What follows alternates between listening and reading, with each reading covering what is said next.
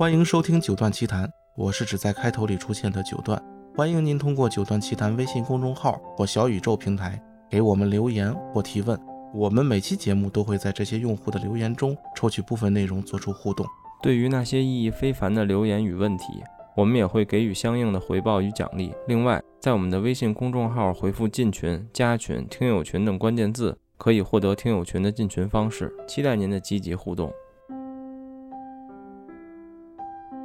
各位听众朋友们，大家好，我们是九段奇谈。然后你听到这期节目的时候，是前一天晚上刚录出来的。就是最近并不是选题荒，其实我准备的有挺多期选题的，但是呢，嘉宾时间都比较靠后，包括这期节目也是哈，搁了一天才录出来的。然后今天的嘉宾一个是黄老师，Hello，大家好。对，然后第二个是白河，Hello，大家好。对，本来还应该有老王，结果丫应该是沉迷游戏去了，我不太确定。反正昨天是，然后，对对对，雪原可以原谅，雪原是整个七彩虹都去团建了。这个雪原没跟我说，但我们公司销售都知道，都跟我说了。对，然后，嗯，我今天呢正好晚上去跟一位大佬吃饭，然后认识了一个新朋友，是一个呃中央音乐学院的博士，然后这人还是学世界音乐的。然后我就搜搜了一下，加了个微信。我期待她未来能能跟我们录节目吧，还是个姑娘，对，所以这值得期待一下。然后另外就是我们来聊聊今天的选题。今天选题是我在 B 站看了一个视频的，我都没看，对不起，是看见一标题我想到的，就是他那标题叫“发烧友都听什么”。然后我就想到了一堆什么渡口、加州旅馆一类的，然后我就想到了这个试听曲目这件事儿。我觉得作为任何一个发烧友，在你刚当发烧友的时候，你他妈一定用过渡口和加州旅馆。然后，当然可能这个你历尽千帆之后，你现在依然用渡口和加州旅馆，你发现了用他们的道理，也有可能你再也不用了。对，但是我们这回就想聊聊试听曲目这件事儿。这期也可以算老本行吧，就是，但本来今天啊应该有更多人，但是他们都没空，所以就我们仨来聊吧。我觉得我们仨可能不能代表所有阶段的发烧友，我们只能说我们的现阶段是什么样的，和我们觉得的很主观的一些关于试听这件事儿的感受啊。我们就先来聊聊这事儿吧。首先第一个问题。你们俩还有固定的试听曲目吗？嗯，你要看什么什么叫固定，就是比如说我这个区域、这个时间段，我肯定有一些固定的，要不然我不能快速的去分辨一些东西。啊，我我不是不是指你在 A B 的时候，就比如这两年你有固定的试听曲目吗？几乎没有。就就是白河呢？呃，对我来说，我觉得是，我觉得是有的，因为怎么说呢？因为呃呃，自己听啊，当然是没有。就是说，如果说是去，因为有时候我会去帮别人调一下声音啊，帮摆个摆个位什么的，这种情况下，你肯定是得找你比较熟悉的，就是那种在各种器材上都试过这种音乐，我觉得更有参考性。因为这种东西嘛，就是说，呃，因为如果说同一曲目的话，有有像我们听古典那种不同的版本、不同的时期的录音，那差异真的实在太大了。有不是有时候在展会上。你看的那些系统，你特别想听一下，你好不容易找到一个背三背五，然后你发现都是一个一些你没听过的版本，其实很难受，知道吗？所以对我而言，我觉得还是有的。嗯嗯啊，白鹤说这场景是，就是如果你干活，可能是有的。嗯，而且可能你会在一段时间内固定吧，你我相信你也不会永远一成不变。呃，对对对，肯定是一段。比如最近一两年，可能大概是这五首，可能再过半年，你这五首里会被替换掉一两首一类的这种状态，对吗？呃，五首肯定是不止的，因为啊是对，这就是，但是是这么个状态，就是可能它会一直在 renew，一直在更新。嗯嗯嗯嗯，黄老师说这状态，这就很正常了。这这可以说不叫试听曲目，就是短时间那个时间里的参考嘛。嗯。对对吧？就比如你在 A、B 两个解码器的时候，你用同一个曲目，这肯定大家都是这么干的。嗯嗯，其实主要是你熟悉的曲目就行。就是，嗯，有时候你到别人家里，你想找一个你熟悉的曲目，有时候都非常困难，这个就很对，很讨厌，你知道吗？对，嗯，但是所以基本上就是我有时候就是，比如说我我去家访，我就抱着学习的心态，先听你自己爱听的。嗯就经常有些人就是你去家访，人家就有些人希望你自己带点儿你喜欢听的碟，因为他可能觉得我没有你喜欢听的碟对。啊、但是我通常就不带，因为因为因为我觉得对，我也是。带碟去别人家里挺傻逼的一件事儿，虽然很多发烧友这么干，嗯，嗯，但是上次老王就带碟来的，嗯，对，但因为因为是客人对你客气，就是我觉得你没必要嗯客气，去你那儿就听你的东西，因为你的东西才能表现你的生意嘛，是吧？对。对这个我很赞同，因为家访的时候，实际上实际上也就是一个交流的过程，而不是说如果说你把你自己的音乐带过去之后，很显得很主观。对，呃，你说这个话题特别，就是我在咱们今天聊这个选题之前，我有好几次想找就是我们同一帮人，咱们聊另一个选题，但我后来觉得不合适或者不好聊，就我们可以把这个选题的一部分放到这儿说，就是家访，嗯，就是呃家访这件事儿是，而且还有一点就是。呃，令我最痛苦的是，我家访或者来我家家访的这个人，他跟我听的完全不一样，这件事儿就变得毫无意义，就是我觉得简直就是浪费时间，就是因为他理解不了我喜欢什么，我也理解不了他喜欢什么。嗯，就这种事儿很痛苦，而且我现在会尽量就是不做这样的家访，也不邀请这样的朋友来我家，嗯，对，通常还是需要了解一下，因为因为你对他不了解，他对你也不了解的时候，有时候这种盲目家访也也有点尴尬，就是对，你有时候找不着对对对话题。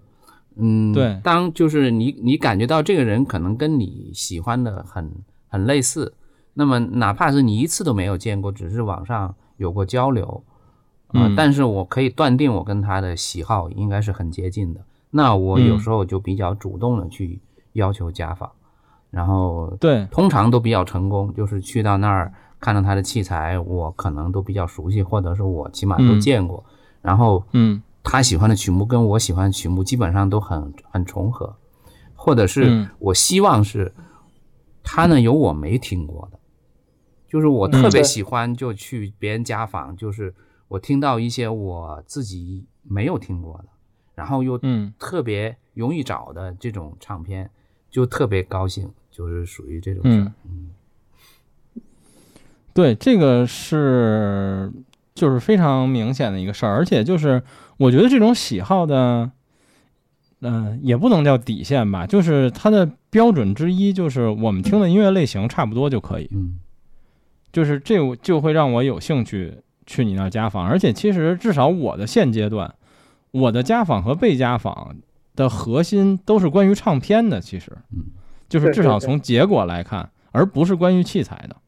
因为呃，黄老师刚才说的这个理论就是去家访，然后听这个人喜欢什么声音，这事儿正好我不知道你们俩可能没看吧，就是小白在耳机俱乐部发了一帖子，说的就是这事儿。嗯。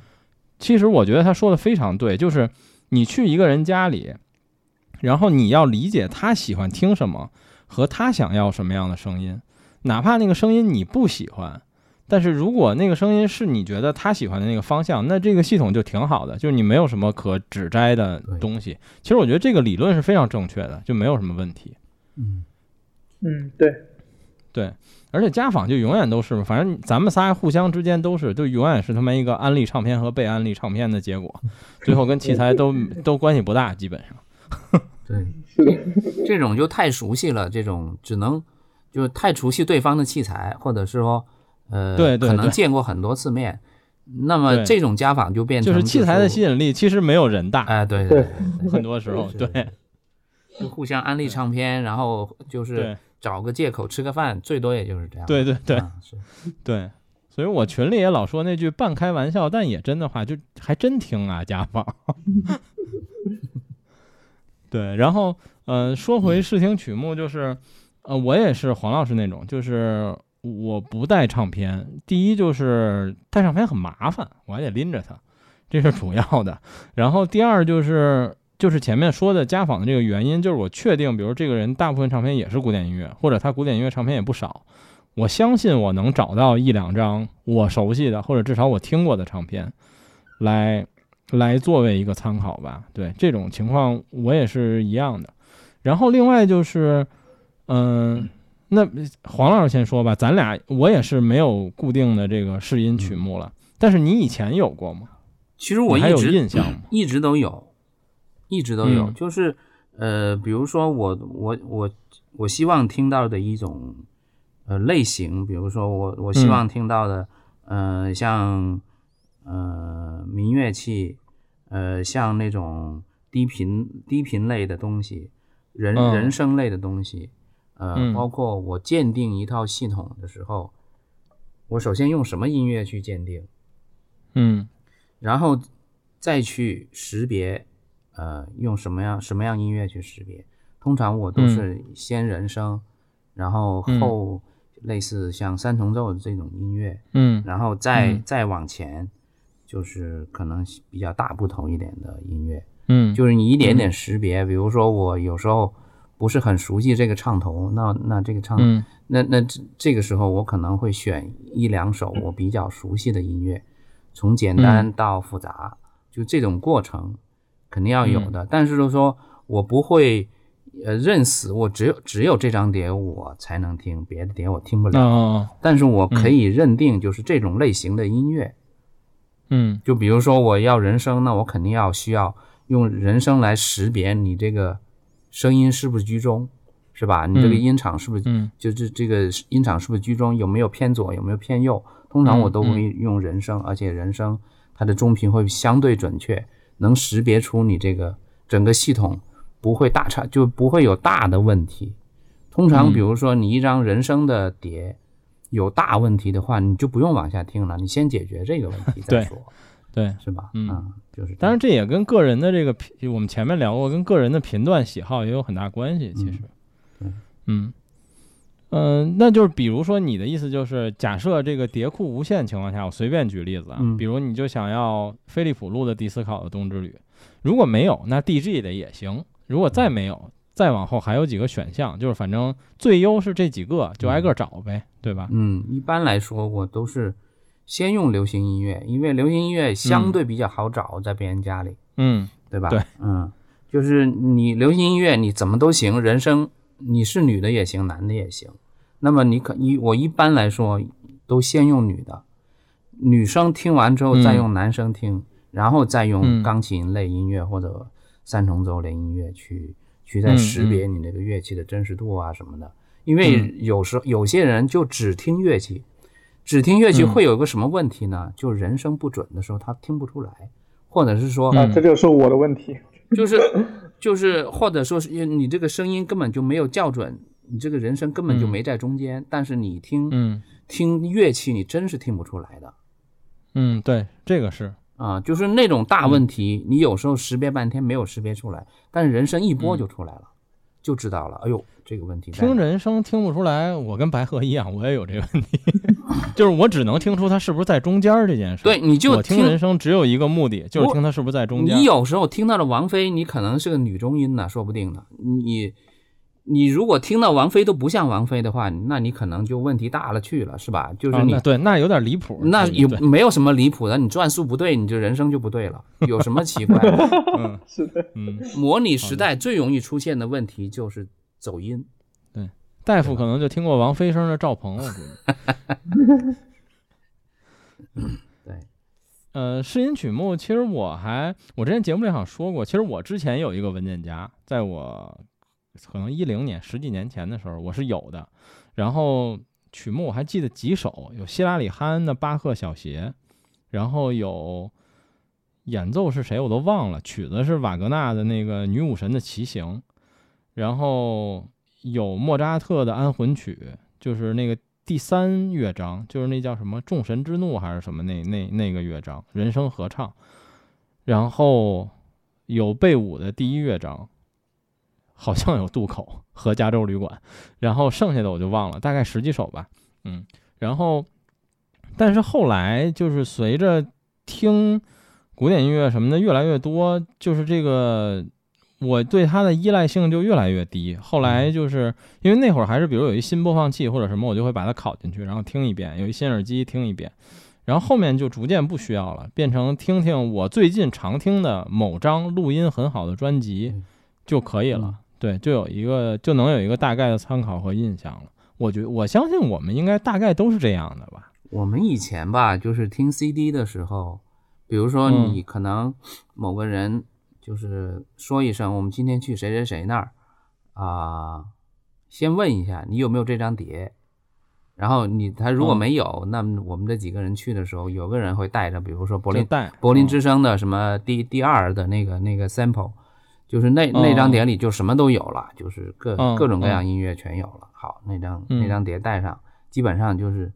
所有人都听过的曲目都在这里头，什么加州旅馆啊，什么什么那个什么。呃，各种各种打鼓的音乐，什么乱乱乱七八糟，甚至后来惠威不是出了一个精选吗？对对，就惠威精选非常好，就是它都是选段，还不是还不是全的。就是你这首曲子，我只有最精华的这么一两分钟，实际是非常快速的能识别你这个你这个就是声音好和不好的一个蛮嗯标准。虽然它好像加了点味精，它跟那个原版的有一点不一样，但是那个嗯。味精也不不妨碍你可接受范围对，那个味精也不嗯妨碍去识别这样。白河呢？我的话就是看场景，主要是怎么说呢？就是说，如果说，因为我我经常碰到一些情况，就比如说有人发个样机给我什么的，他要我快速的，就是说你你赶紧给我听一下，你提点意见。那这种嗯情况下，我就会 就会拖一些我我非常熟悉的一些音乐进去，但是我基本上都嗯会拖个四五十首，就是就其实挺多的。但是如嗯果说我但是你也不一定都听一遍，对吗？呃，我不一定都听一遍，但是有几首嗯肯定是必听的，就是首先嗯是这样的一种感觉。然后如果说是就我自己玩儿或者什么什么东西，就是说比如说嗯、就是我我要听什么东西的话，那可能就是我就听最近我常听的东西，就是就就就能就能马上嗯了解。就是最常见的一种情况，就是有时候去开发产品或者什么什么的时候，就是过去，比如说一定要 A B 一下，人给了我三个方案，这三个方案你赶紧告诉我哦什么好，那我就没办法，我只能选个最有代表性的，可能十首不到吧，我就一直反复听，我就告诉你啊，这个这个对的，那个那个不对，什么什么的，就只能这样。嗯嗯这是属于嗯看场景嘛。嗯嗯，OK。但是比如你在这个选试听曲目的时候，你关注的顺序是什么呢？像你像黄老师说，他一开始肯定是人声，我们可以理解为人声是一个大的方向，是节相的准不准，然后是中频相关。你一般第一个会倾向于什么呢？我一般来说主要还是主要还是器乐，但是我会听四种器乐，四种器乐、就是主要是我看它的一种真实度，因为我对器乐的那个真实的声音还是比较敏感的，这个是也是嗯从小到大的一个关系，所以说基本上我上来就是先呃钢琴和木管乐，因为这两个我比较熟悉，尤其像我自己吹单簧管的，然后木管乐我嗯非常的敏感，一开始是这两个，然后再就是那个弦乐和铜管乐，就是嗯一般、一般来说都是前两个不翻车的情况下，后面两个基本上不太会翻车。但但也有一些情况，就比如说有一些那种呃，我可能上去听一耳朵，我觉得有问题，我觉得钢琴有问题，我可能马上就跳到铜管乐。这种情况下，可能就是我觉得它铜管会炸，就这种情况。嗯对，OK，呃，我差不多吧，就是我会先关注，哦，也不是差不多，不一样，就是我会先关注低频的部分，就是我可能会先找一首编制比较大的音乐音乐来试，录音比较好的，然后其次的话，我可能会。呃，在当然这在这种曲目里，其实你就能听到很多东西了，比如大概的三频分布，这也是直接就能听出来的。然后我可能会找一首钢琴，就是找一首动态比较大的钢琴，想听听它的能量和动态。然后另外，其实我在听你们仨、你们俩说，包括我自己说的时候，我就会觉得这个顺序是不是也代表着你们最关注自己的器材有怎样的表现的顺序呢？嗯黄老师好像是这样的，呃因为之前说他就是最关注中频嘛，对吧？嗯，对，对，白河是吗？呃，我倒也不一定，因为像你说的话，你可能上来一开始就是一个有编制的一个一个一个嗯。一个一个这样的话，确实可能可能会给你很快给你一个就是感觉，就知大道这个东西概对不对。因为我自己吧，我喜欢的这种，比如说人声的碟里面，它的乐器嗯。本来就很丰富，就是它高频、嗯。低频，包括极低频，加上人声，嗯它是一个很综合的，就是你能让你嗯。快速的决定全频准不准，或者全频的嗯那个量对不对。我通常都会选一两个这样的曲目，比如我很熟悉的碟，或者是说这个碟其实挺难播的，就是稍微过一点点高频就会刺耳。就是我有时候会选那么一两首类似的这种这种曲目，能在一首歌里面就能知道大部分的嗯问题在哪里。这是我专门嗯挑刺儿用的。嗯啊，就比如说我试一根线，或者说我试一根网线，或者试一个交换机，我可能就会只听这个，就是每次都听嗯这个，会这样。啊啊，就短时间的时候，你会用一个这种就是覆盖面比较全的东西，是是是高效的完成嗯。，对对，嗯嗯，这个我基本也是。然后，而且这种曲目就是，咱俩是不是一样？就是随机性很大。就比如我正好折腾这器材之前，我听什么，我可能就用这个，嗯，只要它录音不太差。对，嗯，就这段时间就是这张碟了，就是基本上属于这样嗯一个。对对对对嗯对我也是这样的一个方式吧，基本上，嗯。那你们觉得就是快速的鉴定一个器材好坏，比如说就像我们前面提到的去家访也好，嗯或者其实这场景最多的是可能去展会，就是你听一个新东西，嗯然后你们有什么关于试听的技巧吗？或者你们的、你们的、你们的快速得出结论的方式和习惯是什么？就是那黄老师，你还是一样，就是找一首非常熟悉的、最近在听的曲目吗？还是什么？差不我觉得这事儿好像差不多是。有入文之后变得更容易了。对，因为你去展会的时候，你可能会要求他，哎，你你播一下，播一播一首古典音乐听一下。比如说他会可能随意给你播一首古典音乐，比如说它是个弦乐的，好，你大概听知道弦乐的大概的质感是怎么样了。哪怕是嗯你不熟悉的碟，这都没关系，因为至少你知道弦乐是什么样的，对吧？对，然后 你你就会可能要再要求他，你播一首钢琴类的音乐给我听听，嗯就播一首真钢琴呢、别是电钢琴就行，嗯是吧？嗯嗯，然后再再比如说再再听再找一首再找一首你自己听过的人声，我大概基基本上如果我有耐心能继续听下去的话，我基本三种三种曲类你都听过几就大差不差了，就至少别人问你大概能说出来，哎，这套搭配嗯。我感觉怎么怎么怎么怎么样，就或者嗯。我告诉你，我告诉他可能搭配上某些时地方可能还可以再进步一下，比如某嗯。某种音类音音乐类型，比如你嗯。钢琴的速度不够快呀、或者或者哪哪个低音你觉得有点浑浊呀什么的，嗯，就是这样。，OK，白河呢？呃，其实我逛展会是比较随性的，因为从我的角度上来讲，其实呃，其实我们大家也都明白，就是去展会，其实上你能听出一个器材的方方面面，其实是很有限的。这个相信大家也都也也都明白。所以说，呃，所以说就不要抱太大期望。但是对很绝大多数发烧友而言啊，他们可能就是去展会是可能对他们而言唯一而也是最最最大程度的去了解一个器材的一种方式。所以说，它的参考性也是、也是需要的。但我比我呢，就是我个人是比较随性，就是说，首先。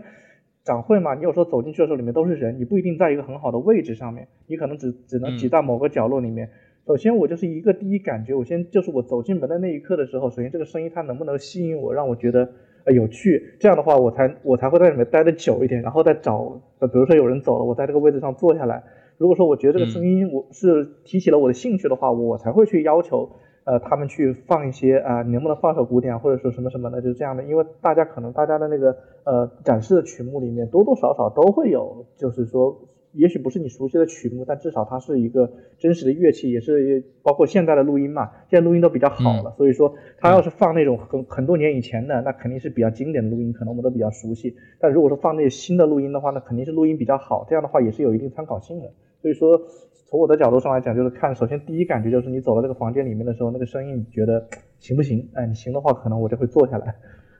嗯，对，这个行行不行，有可能十秒钟你就能确定行不行。对对，对对对对。哎，我还想问一个问题，就是你们发烧这么多年的历史上，你们用味精碟做过试音碟吗？啥怎么定义味精碟？味精碟、就是这种嗯非常发烧唱片的那种碟，发烧唱片有啊，只要当然有，穆迪卡不算穆，特那张不就未精碟吗？呃，不是这这这种这种都不太算吧？就是就得到什么同力赵鹏那种水平的，呃这种倒力是比较后期了，你就不就不嗯算了呗。嗯，那蔡琴就属于发烧碟，就是嗯我勉强算我那年代发烧碟嘛，对不对？嗯，对，加州旅馆这些不都是吗？就是你至少一首曲子你能知道，不管它有多俗，你至少一首曲子你就能知道，哦，这个是什么样的声儿，对吧？嗯，对我而有过吗？对我而言，所谓的味精碟，我脑子里面呃蹦出来的第一张就是那个 R R 的那个 Tutti，啊，对呀、知道哦吗？哦哦哦，这个对我而言就是味精碟，因为上来第一首那个科萨科夫那个那个那对呀、个当娘当当当当 当，是吧？梆梆梆，对。这这个你在谁家里听，你都不会大差不差，反正不会不会太太难听了。对对。对，OK，对，然后刚才黄老师也提到，就你们觉得有什么曲子是一首就能听出大部分的东西吗？其实《加州旅馆》可以算一个，当然算如果你对这曲子足够熟对对对悉的话，，加州旅馆绝对算。嗯。对，而且加州旅馆里你们面，我比较喜欢它第一首，因为第一首的低频没有这么多，而且第一首很复杂，就是音乐，就是冰封地狱那张，对对对，音音乐成分非常多。第一首如果你听的不炸，那么你这这套系统不会差到哪去，基本上属于这样。嗯加州旅馆嗯呢加加超低的那个 California 的话，那就是整是锦上添花了，它就属于就是基本没有嗯一个、没有系统能播的差，但是第一首能播的好不容易，它嗯属于这种这种曲目。嗯，OK，白河有这样的曲目吗？呃，也有的，我很长一段时间，包括我最近也在用。呃，首先是那个叫什么，也也是一张大俗碟啊，那个那个那个叫什么，那个 Verdi Variation，大家都知道，那个 Chandos 发行的，Yuri Turovsky 录的那张，然后它里面就是那个、那个第二首，就是其实大家都很熟悉的旋律那个饮酒歌，然后那一段是那个、那个弦乐改编，其实这首先就是 Chandos 录音非常的好。首先我，嗯。因为我很多的试音碟里面都是用到 Chandos，然后这一首，因为它上来就是一一那个一段弦乐，然后嗯。然后就上来的时候，所以说我最近我比如说我去 A B 线，从十几条线里面选，我就听开头五秒，我马上就能分辨，这个就属于嗯一个是比较全面的，但是它可能就是说就是说它也不能说很全面，因为这个东西你只能听弦乐，还有它的一个质感。就是说，可能你弦乐很好听，你碰到管乐很可能会翻车。所以说，嗯呃，如果说更全面的一首，其实我估计你们你们都很熟悉，就是呃切利的柴舞第一乐章。哦。哦，我经常用这一张，为什么？首先，切利的所有录音在 EMI 发行的都是现场，然后呢，这一张嗯。首先是现场，然后呢，我喜欢就从三分半钟这个地方开始听，然后那个梆梆梆梆梆梆，然后一直到高潮是一个那个那个那个那个号吹起来，到这个地方的时候，我基本上就这一分钟之内，基本上可以把就是一一个系统，就是我对它的七七八八的判断能判断出来。嗯，我回忆了一下，我个人可能有两首吧，就是就是，呃当然我们说的全面，可能都是在我们各自关注的角度上的对对全面。我的两首，第一首其实还是老王跟我说的，然后我就记住了，我后来觉得是挺好使，就是贝贝小协的第三乐章，基本上一分钟以内，就是小提琴的高频、乐队的低频都会出现，然后也不错。然后第二个呢，就是补充白河说的，就是为了听管乐，就是我是朱里尼贝五的第三乐章，就是那个管乐那个当当当当当当当当，就那个声音。然后那个管乐的能量是比较强的，我记我就是快速解决战斗，就是这两个手现在用的比较多。但是我贝小协的三乐章其实目前没有什么特定的版本，我如果之前的话，一般就有时候就用奥伊斯特拉赫那个版本啊，就是蓝地球封面那个版本。我也经常用贝小协，我用的是嗯谢林海丁克那个版本，我也是第三乐章。你说的很对，这个第三乐章确实对，就一分钟可以解决大部分战斗，对，能解决大部分战斗，确实。我我刚换箱子的时候听的第一首就是这个。对对。嗯，然后，呃，视听曲目这个东西，嗯、你们觉得这个就是你咱们仨先说说，就是我刚才说了嘛，你们俩肯定也有这个有固定列表的时刻，有一段时间，在不论是你刚开始玩还是什么时候，你大概持续了多久呢？哇，感觉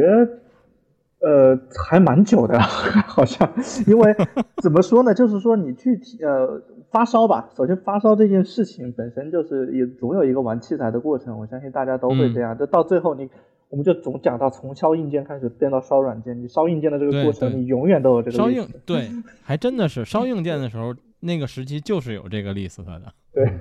随着你越来越偏向软件，这个 list 好像就越来越被弱化。是的，是的，就因为有些去试听曲目，我真的是发现像像像像是我我是在在十二十年前我就在用。你比如像那个吉尔沙汉姆的那版四 G，对我也在推荐大家也在用这个版本。嗯，对，主要是你其实说白了，它的逻辑有点像是你烧硬件的时候，因为你没有接触那么多软件，所以这些曲目很难被替换。对对。但你一旦烧软件，就是你总能发现那个更好的。对 对。对，黄老师呢？你这你你有过这列表吗？持续了多久？有啊，比如说我出去演出，我所有系统调完，我一定会放放那个 James Mars 的那个那个 I'm Yours，Jason Mars，Jason Mars 你知道谁吧？一个民民歌手。这个我我我还真不知道。对，这嗯，回头我我把这个那那个照片发给你们。Jason Mars 是是一个民谣歌手吧，应该算是。嗯，I'm Yours，I'm Yours 是他很有名的一张一一个专辑里面的一个主打歌。对，因为我经常调小娟嘛，所以我对对于这个民谣这种乐器，因为它有吉他，然后嗯呃里面还有鼓，而且还非常低沉的鼓，然后能听出这个系统的那个。这个低频是不是干净？然后再听，因为 Jason Mars 本来这个人声录的就非常非常的好，就是能听出来这这个这个中频是不是准。另外一个，比如说古典音乐，我最喜欢用的一张碟，就齐默尔曼那个拉威尔的钢协第三乐章。嗯，就是他跟那个他是好像克利夫兰，然后指挥是那个和那个伯伯列特。伯列兹啊伯列特。对，伯列兹，伯列兹，对，就是，嗯，这这张碟的第三乐章，我觉得就是所有的音响性，包括钢琴的速度，在那里面表，就是我最熟悉，就是那种节奏我特别熟悉，而且能听出来这音响好还是不好，太快了，就是一一一这个曲子一一首一出来就知道，就我可能强强烈赞同，这一张我也很推荐，而且我也喜欢用这张里的左手。这张左手开头的那个录音是录的真的好，他把那个钢琴的那个左边的低音键区，就是啊，这张我特别喜欢，也喜欢拿它来录音。对，这张很好。嗯嗯，哎，但是我们再聊一个另一个我想到的，跟试音无关了，就是你有什么那种专门用来为难别人的系统的唱片吗？啊，那那可多了，真的多，真的多。对，比如说我我最近最常用的就是我们上次聊那个马勒的那张那个少年魔角啊，那个超低，那个超低是吧？对，这 对对，这是一个非常著名的为难别人的唱片。你们还有什么呢？我那个不算为难了吧？我觉得如果是那个，我也觉得不算为难。音箱系统里面这个低频都出不来，还叫什么音箱？我我一般都是这么认为的啊。对，不对，对不起你以前的系统。那个实际上我我比较喜欢那个。就是恐怖海峡，它有个它有个唱片叫呃 Love Over Gold，就是情比金坚，就是封面是一个闪电，嗯，啊有啊封面是一个闪电，然后它的主打歌就是 Love Over Gold，这张碟是黑胶，应该是 A 面的最后一首，这这首就他那个他那鼓特别难拨，它那几下鼓就他那几下通鼓打的很爽。但是很多系统都表现不出来，但是你一旦听过很像样的系统的话，你这就忘不掉，然后你在很多系统播你都播不出来那事儿，差不多就是，嗯，就是你要非常快速的指盆加号角，哇，这个数这个声音才是最吸引人的，但是基本上我家访过很多系统都出不来一个，就是我认为特别优秀的声音。嗯，比较难播这张碟，黑胶也有，真的很难播。OK，白盒呢？呃，我其实真的挺多的，但我说几个有代表性的。首先，第一个是钢琴，钢琴是这个钢琴，我是回了很多系统的，比如很有名的某个系统，我就不说。这个钢琴就是，其实之前郑老师也推荐过这一张，这一张，因为我跟郑老师是。有当时聊到这一张的时候，两人都很兴奋。就是，那个 Marty Riacalio 很小众啊，这个他是他以前是那个芬兰赫尔辛基钢琴学院的院长，他现在去了茱莉亚做音做那个音乐教授。然后他他是学术派的，他只出了 他的他出的专辑应该个位数数得出来。然后他录了一套那个那个帕那个叫什么帕格尼大练习曲李斯特的，然后里面的那个大俗中就是第三首那个拉卡帕内拉。然后那个他弹的真的是弹飞了，包括他他的那一个由弱到强的那个那个那个那个大音阶弹到上面去的时候，当时某个百万音箱破音了，就就所以说我当时去龙哥那我也拿这个放过，龙哥听完以后马上说，哎，这个拷给我，这个拷给我，对，一个是这一首，然后还有一首是那个我因为这首换了唱头，这个故事我当时在群里面说过，你们应该都知道，就是阿卡多在 EMI 出了一张。那个帕格尼尼的两张 A 和 B 上第四小节吗？呃，不是第四小节，是 EMI 出的那个。一号和二号。黄老师去我那的时候，嗯，对对对对对对对。嗯，黄老师去我那，我放个他的那个第二章里面有一个摩西变奏曲，然后这个曲子就是有有多变态呢？因为这个曲子实际上是给大提琴写的，然后阿卡多作死把小提琴去把它拉出来，然后中间有一段就是那种。极高把位的，就是那种你你一开始听上去，你觉得这系统坏了，你知道吗？当时一开始用用那个 Lila 去听这个地方，就真的是拉钢丝。就是说，如果说你想听听别人说放小提琴是什么是拉钢丝，我就把这个放。后来我我当时就 Lila 我就真听不下去了，我就借了一个那个叫什么那个那个 MySonic 的那个 金参考，我就拿这个听了很长一段时间，我才换的，后来才换的 P 那个 Coda。呃，就是我因为这张当时听不下去，我把唱头都换掉了。这个，然后我经常去别人那，我也拿这个东西去放。这个这个曲子真挺毁系统的，嗯，因为它，嗯，它一到高把位的时候，你真的就觉得是钢丝在拉。然后还有一个是很多年前啊，这个不是我的一张一张专辑，就是我当时在美国的时候，一个朋友，然后每次音响展有时候他空了，我跟他去，他手里有一张唱片，实际上是 A C G 项目，其实我现在都不太听 A C G 了。他有一张就是日本的一个 A C G 歌手叫双月，我不知道你听说过没有。其实 A C G 圈子里非常熟悉，叫双月，然后他的嗓音很奇特，再加上了那个录音，他们的录音，他那个嗓音就是有点像刀子刮耳朵一样那种感觉，你知道吗？所以说他的他那个那个声音很奇特，到时候你你们可以去去搜了听一下，然后听起来很干，对吗？那个声音，他是那种你又说有磁性吧，又觉得没有磁性，就是那种他刮耳朵，就是比梁静茹那种刮耳朵的程度还要还要高很多的。然后就就去去去各种那种那个那个美国的那个音响展上面，然后我就说我们可不可以放张碟，然后放这个上去，然后所有人的表情就都变了。然后他就告诉我，我们就说一句话叫“双月毁系统”。然后这个这个 对，嗯，对。但是关于这个为难别人系统的碟，其实细想一下，可能也跟自己的听音喜好其实有挺大关系的。那当然对，就是你在乎的点是什么。和他能不能放好？对我，我有两个专辑，我经常，比如在我在展会上就会去试一下，就是比如说你这耳机或者耳塞，嗯，对于这种难听的音乐，不是也不是难听吧，就是对于你认为 就是很容易播难听的音乐，嗯，你表现的好不好？嗯，对我我我有有一张就是就是雪原以前最喜欢的《东京事变》。对，《东京事变》里面就就 music 里面的第一首叫叫 Peacock，就是这首歌，如果它能播的能听，这耳机就是就是 ACG 方面不会太差。还有就是 还有一张碟，就是田馥甄那个渺小专辑里面有个叫矛盾，就是他第二首歌，他那个他那个超低特别低，压的特别低。嗯，那么如果你能把他那个低音超低的这个。层次感能表现出来，说明你这个耳机，就是对在超低方面能表现的不错。这个在，嗯，这个在耳机里特别特别讲究，但是在，嗯，系统，比如说在那个音箱系统里面，你几乎没有没有办法播好，因为它这个低音实在太太变态了。但是，嗯，但是在耳机里面，它比较容易考验，对，考验系统。就包括你的播放器搭不搭，或者是你的耳机是不是能真的能沉到那个那个地步？呃，我比较喜欢用渺小这个专辑，对，嗯嗯，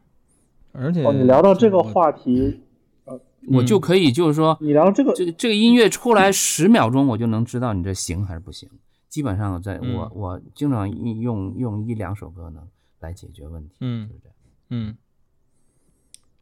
白和你你聊到这个话题，我就我突然想到，就是说，我不知道你们是不是这样，反正我是这样，就是说我在试耳机和试音箱是完全，这是零是不会用太用相同的曲子，就是我试音箱就有一套有一套那个就是我我试的东西，但试耳机又是另一套。因为有些没错，我跟你一样。我觉得，对我是，我对我我是肯定的，因为有些唱片，我觉得拿耳机系统放就很奇怪。就比如说你刚刚说那个《少年魔号角》，那个我是几乎不会在耳机上听的。对对，是的，嗯，这点上，呃，我有一些不一样吧，但是我的不一样出发点更多在于我对于这两个不同场景听音乐需求的不一样。哦，就是我在耳机上会听更多的流行和说唱音乐，就是我甚至就是有的时候试的话，随便放放我古典都不会排在前头，我可能会先放我最近听的流行音乐或者说唱音乐，虽然可能它录音并没有多好，但我也会听一个大概，就是它有没有一些问题一类的，对，嗯，就是我是我是这样一个想法，但是你要是细说，比如说，就是让我快快速的评价这个耳机和音箱。或者说这个耳机怎么样的话啊，我可能确实还大部分是一样的。对，你们俩可以说说为什么不一样？嗯，首先对我而言，我就是觉得，呃，我可可能也跟你有类似的场景，但是我一般我还是基本上主要是听古典，就是说，嗯，像我拿耳机听的话，就很少会去听一些，呃，首先特别特别大的东西。像我拿耳机听，可能我要听室内乐多一点。但有些时候也不一定不一样，你毕毕竟像是如果说是呃发行了一些新的唱片，我接触流媒体，那我最快的方式可能还是耳机。但这种情况下，我就拿个 TWS 听了。这种情况我就不是去抱着要试音的一种态度。但如果说从试音的角度上而言的话，其实我我我耳机听耳机的话，可能会有些东西，因为耳机和音箱比起来的话，耳机它更微观。对我而言，就不知道你们怎么理解微观，就是说它它可能它它能展现的东西更多。就是对我对对我而言，我可能去需要去关注的东西也更多。像音箱的话，我可能就是一个整体，我觉得哎，它味道对了啊，它是对的，那么我就那个下。但是我听耳机的时候，我的那种状态就是比较微观的，我可能会要去抓抓听听细节啊，听听那种呃很很很细致的纹理质感呐，和和和一种就是就是反正我听耳机和听音箱是两种状态。我听耳机这时候我整个人的注意力比较微观，但是我听听音箱的时候，我是能让自己放松下来，我去听音乐的。但听耳机也是会有放松下听音乐的状态，可能那种状态就是我不太计较器材了，我就拿个 TWS，我听听 Apple Music，我觉得很开心。对，这是这是两种态度，对我而言是。嗯嗯，我也对，我觉得这个是。我也是。黄老师呢？就是我我听耳机，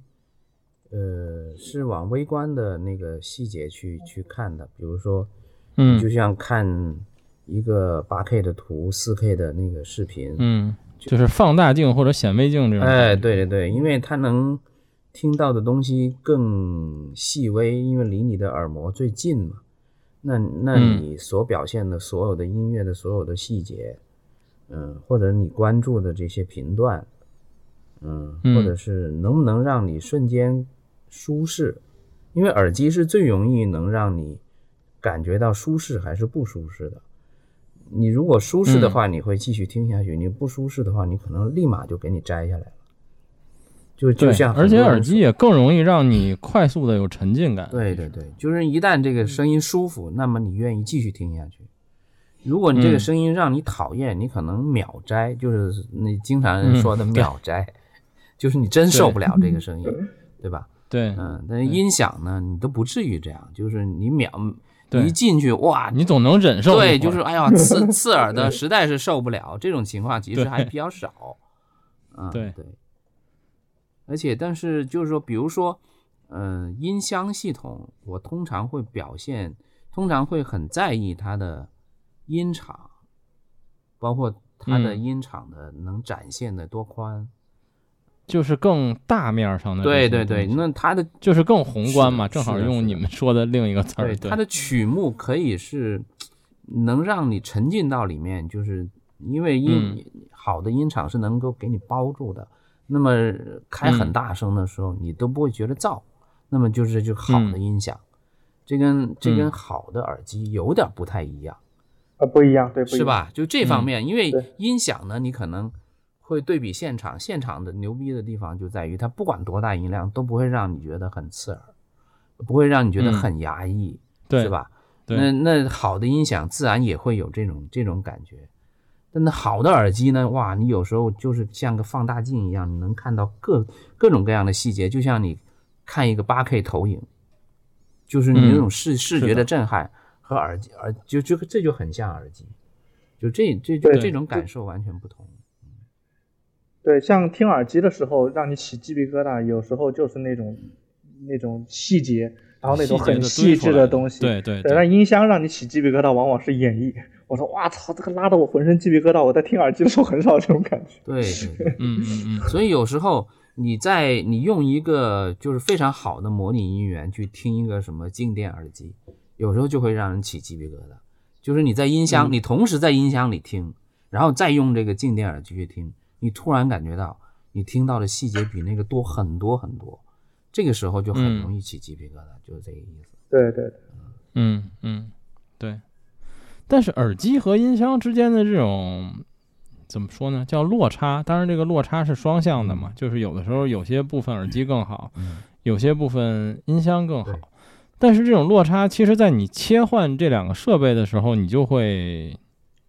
不那么注意它，或者说你会更愿意放大它好的那个部分更在乎一些。这这个其实有个前提，就是说，呃，就是那种你可能又听耳机又家里又有系统的这种人可能会这样，因为我也碰到过很多神论，就是当然在我看来，我仔细想以后，我觉得也不是神论。我经常就看到有些人说，哎呀，我今天好不容易去听了个现场，我觉得现场好难听啊，然后没有我耳机好听。然后有的人去听了那种。呃，别人调的很好的系统，也就是说，哎呀，我觉得这细节不够，没有我耳机多，它可能就是那种没有鸡皮疙瘩的感觉。没错，然后我就跟他们说，我就跟他们说，我说实际上耳机给你的东西可能是一种感官放大。首先，它的单元离你的那个耳膜比较近，它的空自然空气衰减就很少，所以它直都是直达声，它没有一些环境的要求，嗯所以它很多的时候你能听到很多很多你平时在意不到的东西。就是说，我说我就跟他们举了这么一个例子，我就说，呃呃，我们都讲究高保真还原，但实际上我们去玩器材的时候，更在更在意的，实际上都可能一开始啊，呃，我一开始也是这样，比较在意感官刺激。我就跟他们说，我说你你如果拿零零九去听一个玻璃杯子打碎的那种录音，绝对会比你现场打碎一个玻璃杯给你的震撼大。他们说觉得很有道理。对对，是的，这点确实是。那么对于那那说到耳机了，那就再想到另一个就是播放器。你们放播放器的时候，是不是？我猜测音源或者曲目会更倾向于像音箱的呢，还是更像耳机的？呃，更像耳机，因为它的场景是我我会用它来去听耳机，所以说还是以耳机为主导的。这对我而言是这样，我相信你们也哦应该也是。嗯，黄老师呢？我也是，我基本不会哦，就是用用播放器去去接系统听，我我极少这么干。嗯，嗯播放器一般来说，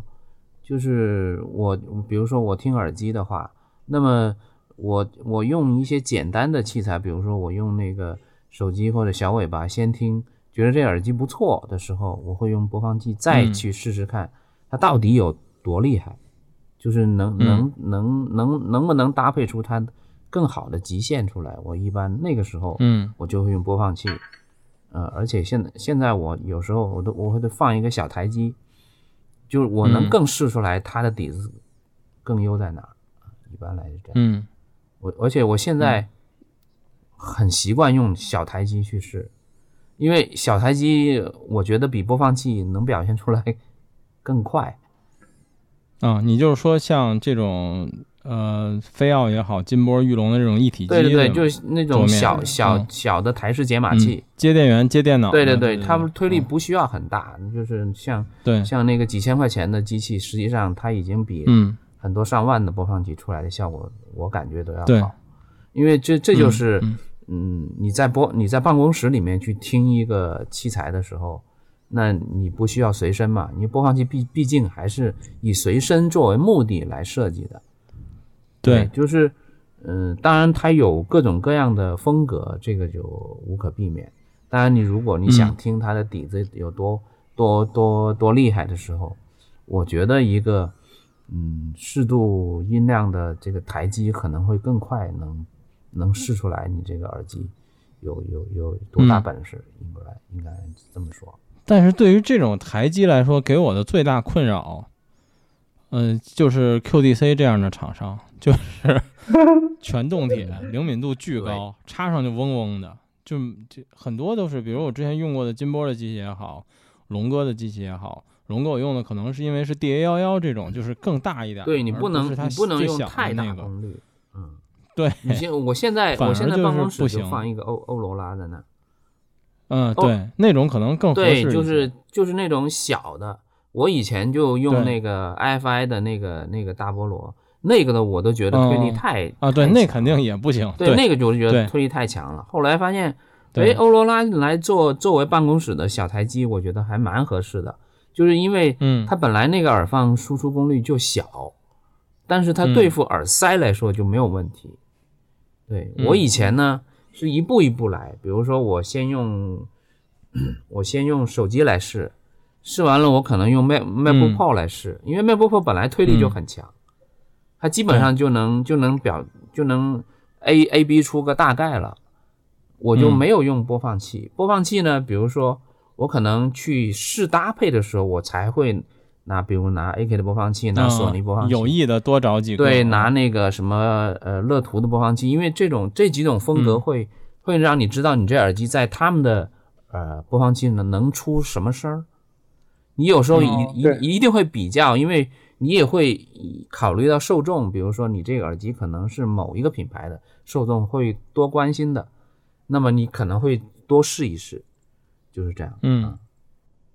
就是假设我们现在假设你们现在的场景是试听一个偏后端的器材，比如说它是一个前级、后级或者一个音箱，你们会倾向于用黑胶呢，还是用流媒体呃，流媒体。或者文件？嗯。我觉得是文件，因为流媒体，嗯、还是就是没有就是文件那么那么好，就是因为文件、嗯，文件始终是要比流媒体略好一些。嗯。有文件的时候，我肯定会用文用文件，因为这个还是你各种因素要少一些。嗯。但是流媒体就是一一般来说，为什么流媒体方便？就是说它你在没有那些场景的时候，对流媒体是最方便的。然后像我们经常有时候就是搭一些大系统，马上要试音的时候，就是有 CD 就 CD，这个是最快的。嗯对 CD 是最稳的你可能嗯 CD 是最稳的，对对 CD 就是你要你要比较，你要搭系统，CD 绝对是最稳的。嗯，我现在基本上就是会，优先选择稳定性高的呃，对，我现在基本上就变数少。带一个手机，然后带一个小尾巴，接一个四点四输出卡农卡农头接到调音台里面去，就会很就是比它，因为我跟你讲，现在比如说你出去搞系统，它都没有没有 CD 了，嗯你知道吗？就是你你接好，嗯对我们出去演出，你接好一个，他接好一个系统，他拿那个。他拿那个电脑给你播音乐，他那音乐你都你嗯都不习惯，因为他的音乐你没你你想听的音乐他没有，或者说他接一个哦声卡出来的声音，可能并不是你熟悉的。那这个时候你可能就需要一个手机，你播流媒体嘛，一个小对，一个小接一个小尾巴，现在小尾巴很多都有四点四，四点四直接输出两个卡农，直接让它给你一接接进系统里面去，那可以出来一个非常好的声音，就是可以比它比它那个电脑出来的声音都要好。嗯，主要就是你可以保证你的手机加小尾巴这个搭配是你熟悉的，没错，嗯嗯，嗯，而且现在确实是就是就是入 n A R C，自从有了这个安卓版，自从有了这个可以绕开 SRC 之后，我去展会已经彻底的不带任何播放器了。是吗？就是我基本就是找拿一小尾巴或者借，就是最常见是我最熟悉的就是 M 一嘛，就是如果啥都没带，我就去雪原那儿借一 M 一，然后把要听的塞子听一遍。对，就是确实是非常非常的方便。我差不多也是这感觉。对，而且我现在就去耳机店也是，就是首先就是你不用再带任何 CD 或者文件了，嗯，这非常非常方便。然后比如我去耳机店，我去老黎那儿，他说他新有一什么台式设备，我好奇，我想听听。就你转个 USB C，我直接手机上一插处是可以用了。，你像 ARC 和 Apple Music 都可以离线，就是你不需要，你不需要很好的网，比如说你的展会有可能网不好，你就用离线文件来播就好了。对嗯，就是几首歌，然后几个，一般你都会下一两个专辑放在放在手机里面。对，那么你可能就是用离线的，就一听就会就会很清楚这这东西。对。然后我想想，关于试听这个事儿，你们还有什么？比如说，除了曲目的，你们还有什么相关的 技巧或者经验或者逗逼事儿想分享一下的吗？你们先想想，我先举一例子啊。我原来节目好像说过，我跟好多朋友也说过，就是你就装逼小技巧，就是你先听左右声道是不是反的。就是虽然这情况极少，就你可能听一百次，你也就能碰见一一两次，我操！但那个装逼程度爆表，就是因为有可能这系统已经搭在这儿他妈好长时间了，或者这展会已经开始很久了，但没有人听出来过。然后你就是告诉他，你左右声道插反了。然后，而且这个这件事儿在于，有的时候你听说听到的是左右声道插反了，有的时候你能听出它它系统是偏音的。或者是某些地方不对导致的偏，比如我在展会碰到过，就是所有小提琴都在右边，但是低音乐器也在右边，然后你你就会发现啊，它结像有问题，它是偏的，但可能它又没有严重到说什么人声都偏这种，但是你是能鉴别出这个东西是有问题的，对。你们有什么这种装逼小技巧或者趣事儿一类的想分享？这这这不少啊！每次去成都嘛，黄老师不就说老王你这个喇叭不响？那是在楼下，楼下就就嚷嚷了，老王你高音没有啊？属于这种。哎，我我我经常遇到一些小装逼事儿，就是喇叭相位接反的。而且单边接反，我一耳朵就知道。一进屋我就告诉他，嗯，你有一边喇叭反了。嗯，甚至就是特别好玩，就是那个我有一次发布会，就是就是 Frog 的那个发布会，然后嗯呃前面已经有有过一个发布会了，然后我是第二个，就是我是下午的发布会嘛。下午发布会我进我一进去我一听，我说小伙子你有一边喇叭接反了，因为我。我很敏感，对于相位反的这个事儿，我耳朵是极其敏感的。只要一站在中间，我就知道它反了。而且，而且我告诉他，你应该是有一边，多数是一边喇叭线反了，信号线很少反的。嗯。然后他就一查，一查就查到了是反了。然后，然后那个那小伙就调音那小伙就用那种非常非常就是崇拜的目光看着我，我说没事儿，这种小事儿。然后，然后就后来不是也就讲发布会嘛，讲讲发布会的时候讲到我是什么小学院的调音师什么的，然后他啊，嗯，就是黄老师，他说我早就知道你了，啊，就是就属于这种，就是经就经常装逼还加成，对，装逼特别加成的这种这种这种时候，有时候你去，哎，但我特别好奇，想问你。耳机相位反是不是相对没有音箱单边反那么？哇，那它更容易，很明更明显。我那太容易，尤其像那种就是零点七八那种。我怀疑我可能没怎么听过反的，我有空得零点七八插针最容易接反。对对，知道吧？哪天我故意接反一个试。哇，他那尤其是尤其是一边接反了，那是超级明显，就是你一听马上你就觉得那个声音是歪的，它是就是比如说。比如说，整个声音的轴线，它的它它中间又空，然后它这个轴线是歪的，就这种感觉。如果是两两边接反，两边两边同时接反，比一边接反要要听起来要难一点，但是也挺明显的，我觉得。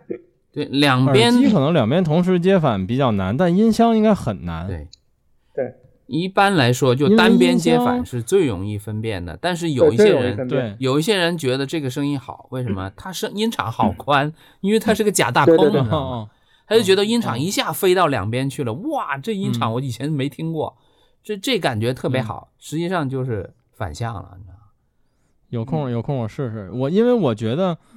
就是我这么多年里可能听到过，但我把它归结为了声音烂或者有问题，因为我没对上。因为有些时候你一直站在单边，你听不出来。但是你走到中间，你从你比如说你从左声道走到右声道这过程，你走到中间的时候。你就会感觉声音突然一下飞到两边去了，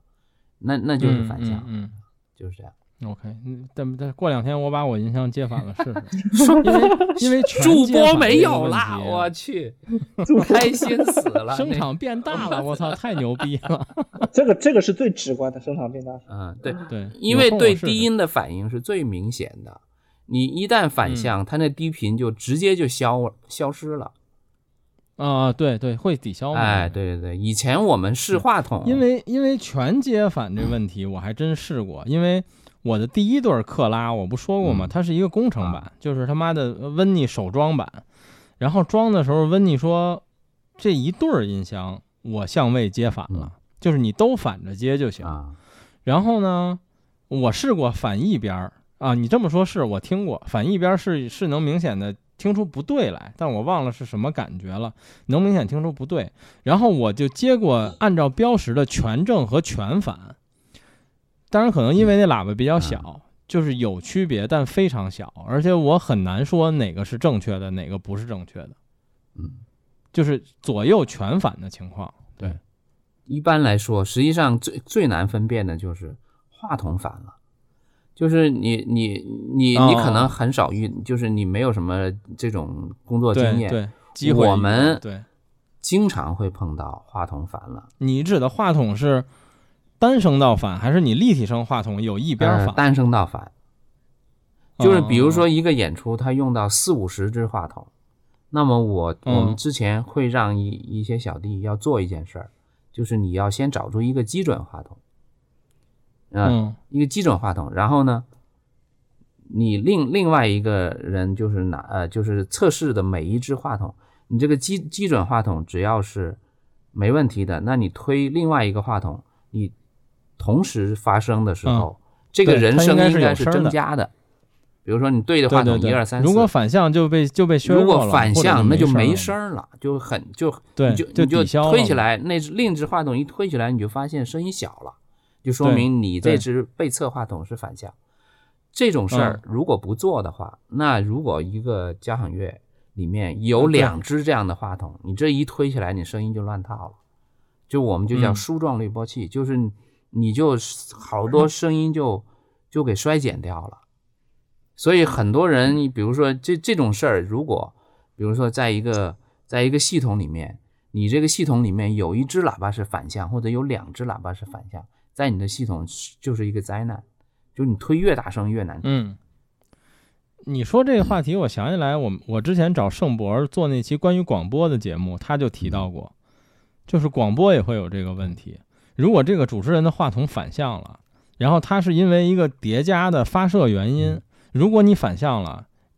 你就没声了。对，然后这这节目就变成了静音状态。他说这是最非常恐怖怖的事儿。。嗯，对。对，所以嗯我们就是如果一个正规训练的，就是一个调音师，就是很多时候你需要做一些事情，就是做我嗯刚才说的就这些基础的检查。哎，对，就这种基础的检查，嗯有时候是一条线的问题，有时候是一支话筒的问题，有时候是一支音箱的问题。就这种事儿，其实在我们系统里面是经常会遇到的，而且尤其像一个比较混乱的或者比较复杂的几套系统叠在一起的时候，嗯，你这种检查嗯可能就就更更需要做，就是这样。嗯嗯，OK。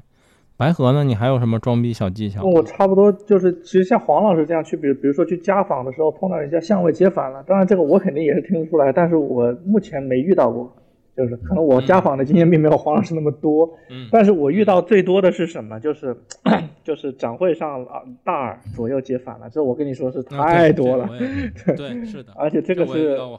对，这个是很快就听出来，然后有的就是那种已经是到展会第二天了，然后说说，哎，怎么怎么回事？怎么就你听出来？我说这你对我你背大提琴跑左边去了。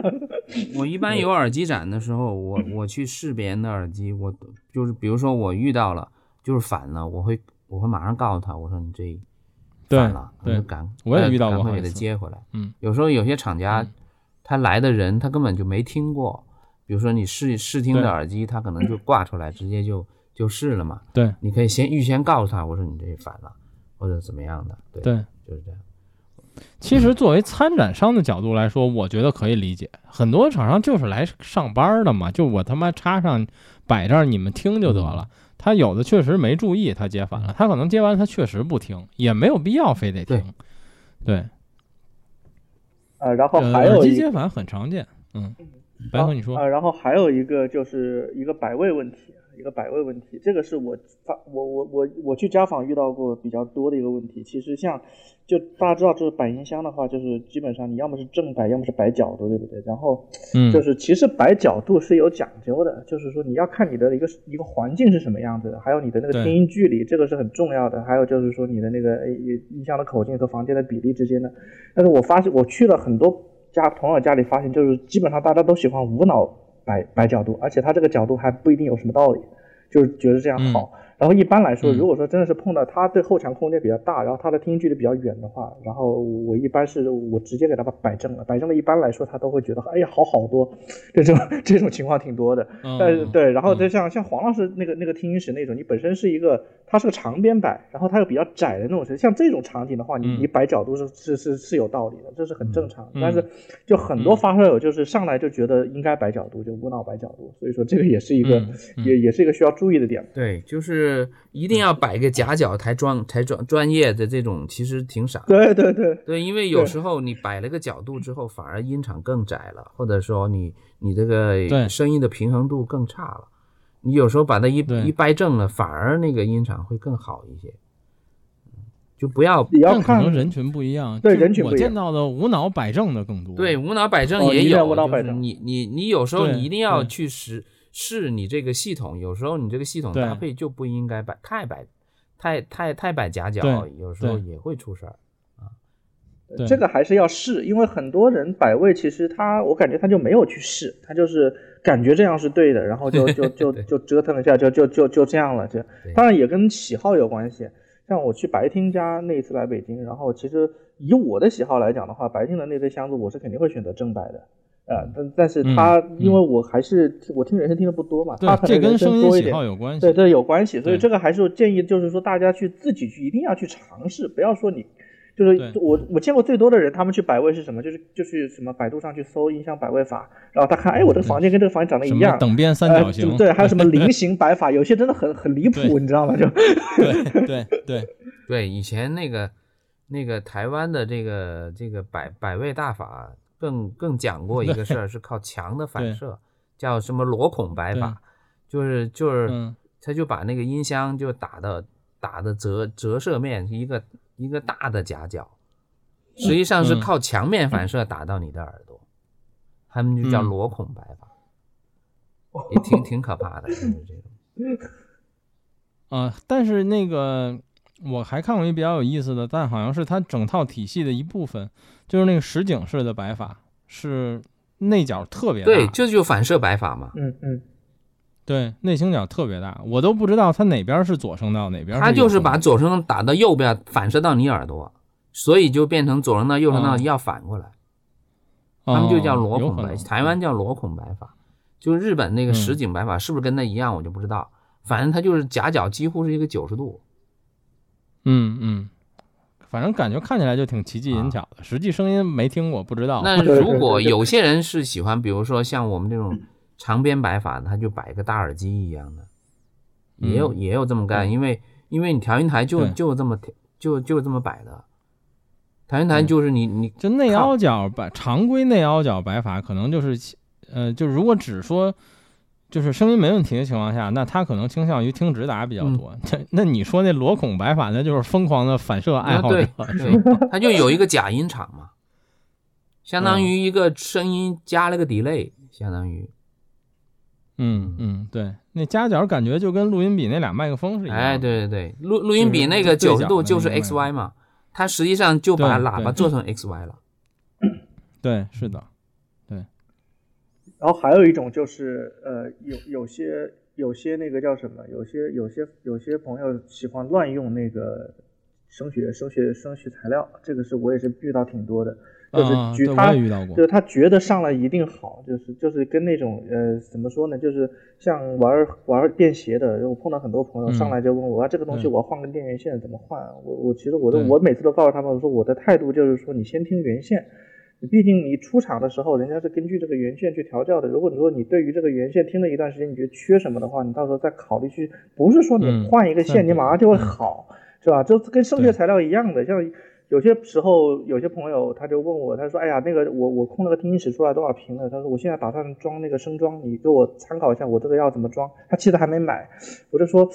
那那那你要是现在装这个声装，你可能要花个大几十万，然后等你装好了以后不好听，你拆掉吗？是不是？就是说你先要有一套系统摆进去以后，你要知道可能哪里有什么问题去试，你知道吗？就是像我一开始的时候，我不是背墙放了那个反射板吗？”当时有一个有杭州有一个朋友就很很有意思，他来来我家听了以后说，哎，你这个放不放感觉区别好大呀。然后他回家就做了一件事情，他回家就就拿那个你知道那个放鸡蛋的那玩意儿，你知道吧？嗯，就啊，对，我知道。他就把那个鸡蛋放到他的那个系统后面，然后他都觉得好了不少了，他马上也去买了一块那个我那个同款的反射板。就这种东西，实际上就是可能就是说你一定得去试一试。当然有些情况下心理作用也是有的，但是并不并不是说他给你一种心理安慰，或者说你你把它放上去。它就一定声音变得更好，因为我跟很多的朋友说，不管是你换线也好，还是换搞声学材料也好，首先它第一反应是变化，但这个变化不一定是变好或者变坏，它肯定是有变化。但很多没有经验的发烧友就会把这种变化就当成它就是变好了，这种情况很多。对，但但你的朋友用鸡蛋那个壳那个方法是对的，就是。我有一朋友是是干这行的，只不过他跟 HiFi 没关系，他是工程的。然后我最早问过他，他说最简单的方法就是你拿那个鸡蛋那壳，你先你先找，比如四四个、八个，啊四个或者九个，你先粘上。他说作用是接近的，但是达不到专业的水平。他他就说，但是这种东西，嗯，试是很重要的。对，他就说变化很大，我当时也很惊讶，但是想了一下，其实是就是这么个逻辑，其实是一样的。对，就是接近。我当时是。我不先买了一个木头的嘛？就是因为便宜，就是我觉得不好，我直接给它扔了就完事儿了。那东西好像一百多块钱买的，然后我不还用了挺久嘛？我觉得挺好的。然后后来我也买了你这个，你这不是微距声的吗？啊，对对对，这东西大概能买十个，我之前那木头块儿。然后换上之后觉得，就是这东西还是没有跟有的区别更大。对对对，就是我换了一个更好的，它好像好了一点吧？可能，大概，也许，我也不确定。但是反正至少你看着顺眼了很多，觉得自己更牛逼了，对。但是还是有跟没有的区别更大。然后升装，我觉得是，就是如果你说我这儿是一空房间，我打算摆音箱，我要现做升装，那还是算了，就你还是先把音箱摆进去再说吧。如果你说你这是一毛坯房。那你可以先做，但是这个成本很高，一般情况下来说。对，其实像升装也是有科学的方法去去那个去去做的。像比如说像一开始那个时候，我是觉得我房间有助播那个时候，然后那个时候我就我就去去去去拿了去斌哥那拿了两个微距声的陷阱，我发现一点屌用没有，反正我也放那放着，我因为我懒得拿走，你知道吗？后来我就发，我就我就在找这个房间的驻播驻播点，它它那个频段到底在哪里？首先网上有很多算法，其实这个算法它是怎么说呢？它它它是科学的。首先它的算法是可以，你可以算个大致出来，但它不一定准确。后来我怎么找到的呢？对，因为它因为那个算法是按你空房间算啊，对对。然后呢，我当时就去用那个，当然也我也不是什么很科学的方法，因为正最科学的方法就是你拿那个麦克风去测嘛。拿麦克风。对对对。那我当时是用那个 Link 不是有一个那个 Space Optimization 那个系统嘛？然后我就把我这个房间的数据输到这个系统里面，我就找到这个点，找到这个点以后，当时就是那个因为那个微距声的那个陷阱是可以调吸收频段的，我就调到那个频段。对。好，然后发现还是没啥屌用。后来我就有我就很郁闷，我有一次去去斌哥那喝茶，他就跟我说，他说陷阱这个东西是量变到质变的过程，就是你可能开始一点没什么感觉。他一开始看我这个房间，你这个房间你从四个开始用吧，我开始拿了两个回去，后来我拿了四，又拿了两个，四个回来，我还是觉得没得没屌用。后来到第六个的时候，我的天，就是完全不一样了。后来我放了八个，嗯，就是他后来我就是听，就是我把地平线你放多了以后，它不仅仅是驻播没有了，它是。你能听到比之前多很多的低频细节，就是能够那一段时间我是有点鸡皮疙瘩起来的感觉。那段时间真的真的说明你这驻播频段很低啊，差不多五六十啊，不对，我驻播是啊八十赫兹，八十赫兹左右。哦哦，对，我这是六十五到五十到六十吧，但但你八十会比我更痛苦，因为有八十的。曲目会多一大截对，尤其是迪卡的一些录音，那个那个啊，对，还有那个什么，那个卡爷六六三年的那版背胶，那版背胶也是知道贼多祝福那个。还有什么索尔蒂的马勒五啊？对对对，我这儿都没法听现在。对，然后因为声装这东西，如果你是一空房子摆音箱，其实它是一着补的过程，嗯，所以你不要先着补好再往里摆，这不可能。是就是你是你你对，简单来说，其实就是这样一事儿嘛。对我就是我也是慢慢慢慢的去去弄的。我那个时候就是就是想着想着这陷阱这么贵，我说我还我还拿六个回去，我疯了吧？后来我就一点点，他说、嗯反正你拿回去玩嘛，我就开个车就拎了四个回去，然后到六个的时候，我觉得、嗯。哇啊哇这个是有变化的，而且是你说到说到啊。说到陷阱，补充一句，就是我跟黄老师都借过那个 PSI 那个有缘陷阱，啊啊有缘的但我觉得我们俩我们俩结论一样，我我应该就是我觉得那陷阱是坏的，哦这样的 就是我完全感觉不到它有他妈任何一丝丝的作用。哦，这个其实下次可以到我这儿来体验一下。我当时斌哥来我这儿的时候，我做了个实验，你知道吗？就是六个以上的时候啊，我我把六个拿一个出去变成五个，就完全不一样。然后到七个和八个也有区别，但七个和八个之间区别比较小，但是六个、七个、嗯八个区别是，嗯六个到七个，呃，五六七这三个区别是你拿一个出去，声音就就听得出来，就是就其实挺、挺挺有意思的。我当时就觉得，嗯嗯，它刚好到一个对共鸣腔但反正这东西啊，对对，就是可能也是你体积够了，要不然你那个陷阱总的体积可能是不够对的。，当然这怎么说呢？这个是斌哥是这样，他他有一个理论，就是说只要你的这个陷阱啊不超过整个房间容积的百分之十五，那么你这个陷阱是越多越好，你越多听到的低频细节就越多，你低频就越干净。但是我当时嗯在、在那个叫什么？我在那个换箱子之前，那个时候我当时是呃呃不是换箱子，我是换那个换了一千 R 之前，当时幺二零零 G 嘛，一千 R 整个声音密度高很多。当时我在用幺二零零 G 的时候，我是用的七个，我觉得八个吸的有点多，当时就是那个低频的有一种嗯那种浑厚感，就是缺失了一点。嗯后来我换了一千 R 以后，我又把第八个也给补回来了，就就就这个也、也也是很有意思了，就哎，还是房间大，因为我这房间都没地儿摆陷阱。我记得你的房间有点像立方体，主要这个有点恐怖。我就是立方体，呃这个很恐怖，无限接近立方对。这个就会一直叠加嘛，这个筑波就会一直叠加。对，是的，嗯，行呗，那我们今天就聊到这儿吧。你们还有什么要补充的吗？差不多了吧？关于差不多试听曲目或者装逼小技巧？嗯，到时候我们可以放呃放几张我们常听的声音曲目，就是就是对对对放过来，就是放几个封面儿一类的。对对对对对对，可能有一些没有提到，但我觉得也是蛮有代表性的，到时候放一点。对，OK，行呗，那就这样。然后曲目封面尽快给我，因为我明天就要剪，后天就要发。啊好的好的好的好的，我也是嗯我也是，好，那我们就先这样，谢谢大家，大家拜。拜拜拜。